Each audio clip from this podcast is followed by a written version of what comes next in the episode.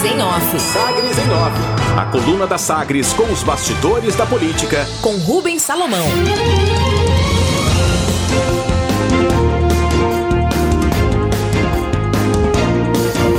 Caiado tem jantar com deputados para apaziguar atritos na base aliada.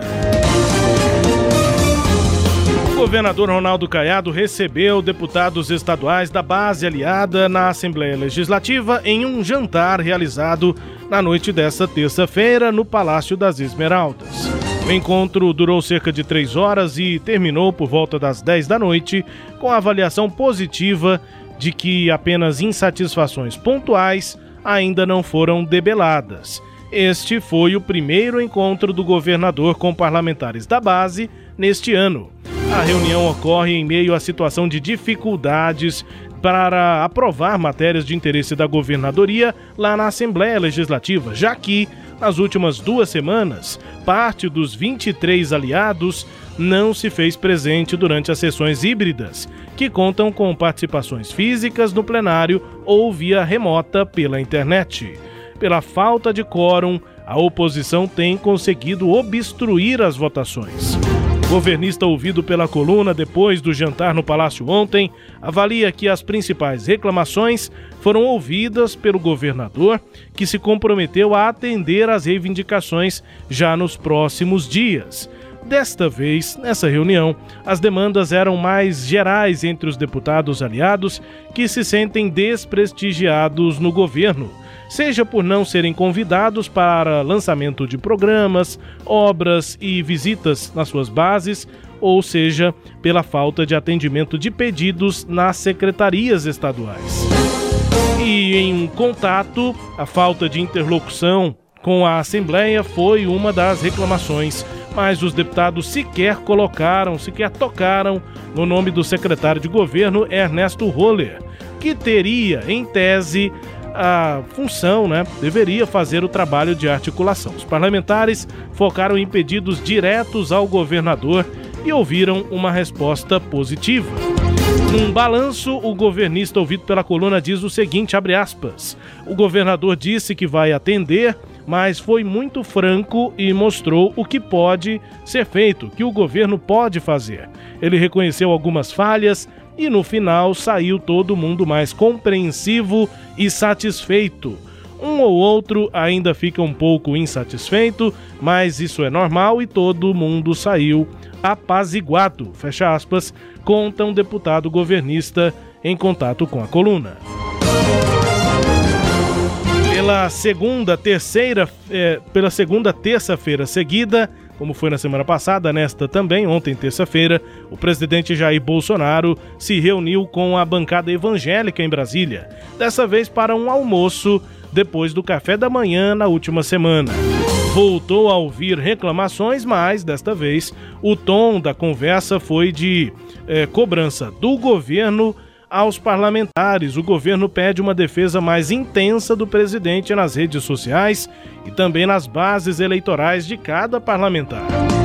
E tem empate. Um dado que preocupa a base bolsonarista vem da última pesquisa do Instituto Datafolha. O Instituto apresentou empate nas intenções de voto de Bolsonaro e do ex-presidente Lula, quando se avalia apenas os evangélicos, na estratificação por religião na, no resultado geral, há uma vantagem do ex-presidente Lula sobre Bolsonaro. Mas entre os evangélicos, um empate que preocupa parte da base bolsonarista. Estava presente o senador Vanderlan Cardoso, do PSD, neste almoço com o presidente Bolsonaro e a bancada evangélica. Vanderlan divulgou um vídeo ao lado do presidente em que os dois mandam mensagem para o líder da igreja evangélica Luz para os Povos, o apóstolo Sinomar Silveira. Abre aspas. O presidente é uma pessoa simples, estamos aqui no almoço, muito bem recebidos no palácio. Continue defendendo ele, o presidente, da mesma maneira que a gente defende, fecha aspas, disse Vanderlan ao apóstolo Sinomar, ao lado do presidente Bolsonaro, no vídeo postado ontem. Investigação. Comissão Especial de Inquérito, a SEI da Enel, na Câmara Municipal de Goiânia, vai ter a primeira reunião de trabalho nesta quinta-feira. Amanhã, os vereadores deverão elaborar um cronograma de trabalho com previsão de primeiros depoimentos de clientes e pessoas que apresentem reclamações sobre o serviço de distribuição de energia elétrica na cidade. O presidente da comissão, o vereador Mauro Ruben, do PT, afirma que o foco inicial dos trabalhos será traçar um diagnóstico sobre a situação dos serviços da empresa. Segundo Mauro, a intenção é saber se há, de fato, motivo para a reclamação ou se é exagero da Câmara. Ah, segundo o vereador Mauro Ruben, eh, denúncias foram recebidas, inclusive de alguns prestadores de serviço que dizem que a empresa tem agido de maneira leonina. Tudo vai ser apurado, garante Mauro Ruben. Visitas. A OAB Goiás entrou com um novo pedido na Justiça para garantir a visitação a detentos em Goiás. Desta vez, a ação busca efeito suspensivo contra uma decisão judicial que manteve a normativa interna da ADGAP, a Diretoria Geral de Administração Penitenciária. A diretoria limita nessa normativa os atendimentos a detentos por causa da Covid-19. A decisão que manteve essa normativa da DGAP é da desembargadora Maria das Graças Carneiro Reck. Ela acatou um pedido do governo estadual com o argumento de que, abre aspas, a supremacia do interesse público sobre o interesse privado impõe-se, no presente caso, notadamente por se tratar do contexto de pandemia da Covid-19, devendo o direito à saúde e à vida dos reeducandos se sobrepor ao direito de visitas do advogado. Fecha aspas. Conclusão da desembargadora Maria das Graças Carneiro e agora a OAB recorre e busca um efeito suspensivo para retomar as visitas a detentos num complexo prisional aqui em Goiás. Destaques de hoje da coluna Sagres em Office, Cileide Alves.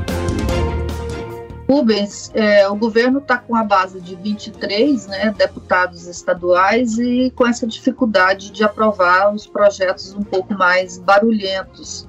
E um deles é muito barulhento, que é esse da carga horária dos professores o que o governo vai fazer é um corte, uma mudança radical, e isso está provocando muita insatisfação entre os professores. Atualmente, profe existe um professor chamado de 60 horas, né? Porque o professor pode ser contratado por 40 ou por 20 horas, mas é permitido contratos de 60 horas, que são professores que recebem o, a diferença aí de horas extras. Só que o salário do professor efetivo do Estado é mais alto do que o salário de professor temporário. O governo fez as contas e considerou que é mais barato é, não contratar o professor, não, não estender a carga horária do professor de 40 para 60 horas, que é mais barato contratar um professor é, provisório.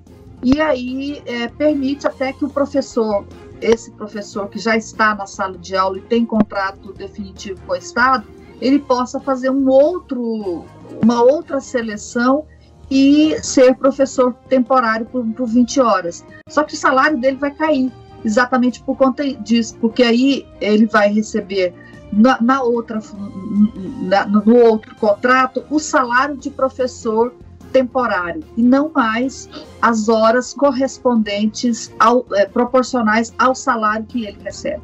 O governo fala que terá uma economia de 35 milhões de reais por ano com essa medida. 35 milhões de reais por ano significa que está se pagando a mais para os atuais professores. Né? Então, é claro que vai haver, haver uma perda salarial é, dos professores, e daí a polêmica. É um texto difícil de aprovar, porque o professor tem é, é muito, são tri, cerca de 30 mil professores no estado e eles têm uma capacidade grande de mobilização de, e de manifestação. E é, esse projeto está sendo discutido na Assembleia, a oposição tem criticado bastante, tem gente do governo preocupado em votar, né, porque isso vai dar desgaste para quem concordar com a proposta. E o clima, então, é esse. É, agora, da parte do governo, os deputados é, reclamam, e deputado reclama demais, né, Rubens? Às vezes sem razão. O deputado costuma achar que o, o vereador não é diferente, que eles são protagonistas de tudo, que eles têm que estar à frente de tudo, que eles têm que ser convidados para tudo. há um exagero, mas também o governador não é muito é, de abrir espaços políticos, né?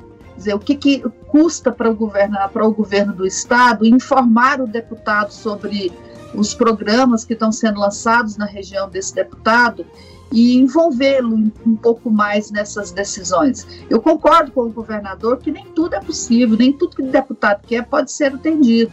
Não dá para é, de, deixar para deputados, na minha opinião, que eles escolham as cidades que vão receber programas de habitação, por exemplo. Programa de habitação tem que ser feito de acordo com o déficit habitacional dos municípios. Então, não é porque eu, eu, o deputado X quer agradar a cidade dele, que o déficit é, é pequeno, você faça naquele município e deixa de fazer em outro município onde o déficit é muito maior e porque lá não teve nenhum deputado pedindo para construção de moradia. Né? O critério não pode ser esse. Nisso eu concordo com o governador. Mas é possível você envolver o parlamentar, dar um pouco mais de espaço político para o parlamentar. Eu acho que com, com um pouco mais de, é, de o governador ser um pouco mais aberto a isso pode contribuir muito com essas questões, Rubens. É, na análise, Cileide, a gente pode imaginar que se houvesse uma presença né, de um interlocutor é, com habilidade política para levar e trazer esse tipo de reclamação, talvez uma reunião para tratar disso ou falta de quórum na Assembleia não fossem, é, não acontecessem, né? É, esse é o tipo, é o tipo de, de reclamação que poderia ser debelada antes. E eu cheguei a conversar com, com governistas, com deputados aí que participaram dessa reunião. E aí, conversaram sobre a presença de alguém para fazer essa interlocução? o, o, em tese hoje é o, é o Roller, é o, é o secretário de governo, é Ernesto Roller, ex-deputado estadual. O que eu ouvi, Sered, é que isso não passou nem perto dos assuntos tratados na reunião. Ninguém nem fala mais dessa possibilidade de ter o Ernesto Roller ou ter algum secretário, algum interlocutor com a Assembleia. A questão é deputados e governador, e eles é que estão tentando se entender. Não se fala mais sobre a possibilidade de ter um interlocutor e muito menos dele ser Ernesto Roller, que ficou para sair do cargo, foi considerado em outros postos, até que o governador o re apresentou, o recolocou, é, sem ele ter saído do cargo, ele foi recolocado no mesmo posto, é, mas sem peso, sem autoridade para fazer essa articulação e agora menos ainda, Sileide. É, eu acho que existe esse interlocutor. Né? O interlocutor chama-se Ernesto Roller, a menos que o governador o demita e coloque outra pessoa no lugar. A questão não é quem o nome desse interlocutor, é o governador dar autonomia de trabalho para esse interlocutor. E isso a gente tem ouvido, Rubens, muito em relação ao governador Ronaldo Caiado. Ele centraliza muito as coisas nele próprio. Ele não confia nas outras pessoas. E aí, é, do que, que adianta eu chegar para o Ernesto Roller falar para ele os meus eu sou deputado, eu chego lá e falo para ele das minhas insatisfações, aí o, o, deputado me ouve e ele tem condições de resolver, porque ele está empoderado pelo governador para resolver. Não é o que acontece. Então, a pessoa para de falar com o interlocutor porque sabe que ele não, não vai conseguir resolver o problema dela. Então, ele quer direto o quê? Falar com o governador.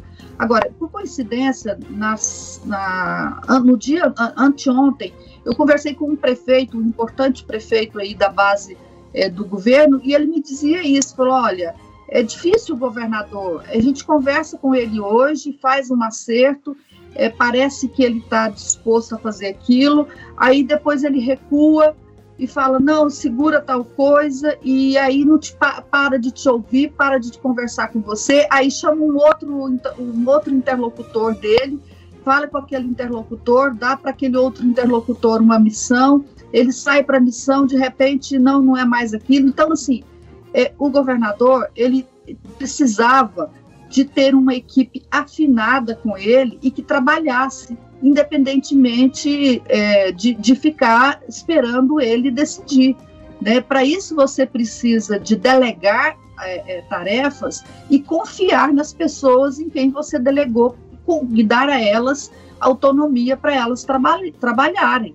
O, o, Estado é uma função muito grande, Rubens. Olha só, é, nesta semana saiu um decreto do governador é, na, foi publicado né, nessa semana um decreto do governador, eu vou até tentar abri-lo aqui, Mas eu, me, me chamou a atenção que eu acho que é, mostra bem como é o estilo do governador.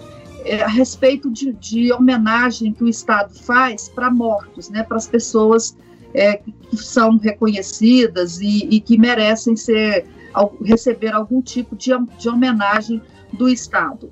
E o que, que o decreto do governador diz? Que estabelece as regras aqui, é o decreto 9.865 de 14 de maio de 2021. Disciplina a concessão de homenagens póstumas por parte do governo de Goiás. Aí o artigo diz, o, o, o, decreto diz o que, que são as homenagens, né? Aquelas que são prestadas pelo Estado no caso de falecimento de pessoas que tenham prestado serviços relevantes ao Estado é, por vários, por, de forma simbólica, essa homenagem. Por, podem ser, portanto, mensagens telefônicas, mensagens eletrônicas, telegramas ou coroa de flores. Uma dessas situações. Aí o parágrafo único é, que diz, estabelece como tem que ser a coroa de flores, a frase que ela, que ela deverá exibir e é, onde ela tem que ser colocada. Aí depois, no parágrafo seguinte, estabelece os critérios para que uma pessoa seja homenageada. Então, quem vai ser homenageada? Pessoas que já ocuparam cargos de governador, é, senador, deputado, vereador, além de lideranças políticas. Pessoas que exerceram funções de ministro, secretário, titulares de órgãos. Pessoas que presidiram tribunais, né, desembargadores, magistrados. E aí vai, uma lista de pessoas que têm condições de ser homenageadas. Parágrafo único. É, aspas, o governador do estado, o governador, estou repetindo, estou frisando e estou destacando essas duas palavras. O governador do estado, constatado o falecimento de personalidade merecedora da, da homenagem, conforme os casos indicados neste artigo, encaminhará a cerimônia de, de, de cerimonial em relações públicas da Secretaria-Geral da Governadoria o comunicado com o nome do destinatário e a devida justificativa. É, portanto, vai ficar por conta do governador decidir a pessoa que vai receber essas homenagens. Até o parágrafo segundo diz isso, né? É, serão as homenagens póstumas a que se refere o artigo deste decreto serão destinadas a critério do chefe do Poder Executivo. Então, percebe-se uma coisa tão banal né, como é, quem vai ser homenageado, qual a pessoa é, que terá direito a uma homenagem póstuma, é uma decisão do governador. Quer dizer, por que, que o governador tem que ficar tudo em cima do governador? É uma coisa tão simples, tão, tão banal, isso tinha que ficar com cerimonial ou com o chefe da governadoria. Não, é o governador primeiro que tem que passar pelo governador e aí, se ele autorizar, as pessoas executam. É, é impossível, Rubens, um governador dar, dar conta de pois é, tantas é, e coisas. Não é nem se ele autorizar, tempo. né, Celede? O decreto diz que a iniciativa é dele. Ele vai ter que saber é que a pessoa morreu e ele vai ter que acionar alguém para tomar. O governador tem muita coisa para fazer, ué. Exatamente. Isso tem que chegar então... a ele, alguém tem que chegar e falar assim, governador, o, o ex-prefeito fulano lá de Paraúna faleceu. É, estamos já providenciando. Ok. Aí ele autoriza. E mesmo assim, se ele tiver que autorizar todas, é um trabalhão. Mas não é nem o que não, o decreto diz. O decreto nem fala da autorização. O governador é que vai ter a iniciativa. É, eu acho assim. É, tem certos casos que você pode até tirar dúvida com o governador, Isso. né? Olha, morreu fulano de tal, a gente faz o quê, como. Mas assim, você imagina, a, a, a ordem vem de cima para baixo. Então precisa que ele chegue lá para alguém e fale isso. Eu acho que tinha que ser o oposto. Com essas regras definidas, ele já deu os critérios. Ele, ele entrega lá para o cerimonial, por exemplo, e o cerimonial resolve. Ele não tem que estar preocupado com isso. Um governador não pode perder o precioso tempo com um assunto como esse. Né? Mas o que, o que eu achei relevante desse decreto? Mostra isso. Eu acho que esse decreto aqui, ele é a imagem do que é o governador e acho que os deputados vão perceber por meio desse decreto que esse é o, é, é o governo com o qual eles estão tendo dificuldades de relacionamento, exatamente por essa concentração de poder exclusivamente no governador. É impossível. Ele não é super-homem, é, ele não dá conta de, de, responder tantas coisas ao mesmo tempo. Vai deixar muita gente insatisfeita pelo caminho, Rubens. Destaques de hoje da coluna Sagres em Off, com o jantar do governador com deputados estaduais nessa noite de terça-feira. Destaques aqui, portanto, da coluna, que também é podcast, está no Deezer, no Spotify, no SoundCloud nos tocadores do Google e da Apple. Com todo o conteúdo no sagresonline.com.br. Sagres em Off. Sagres em Off. A coluna multimídia. Acompanhe ao longo do dia as atualizações no www.sagresonline.com.br. Sagres em Off.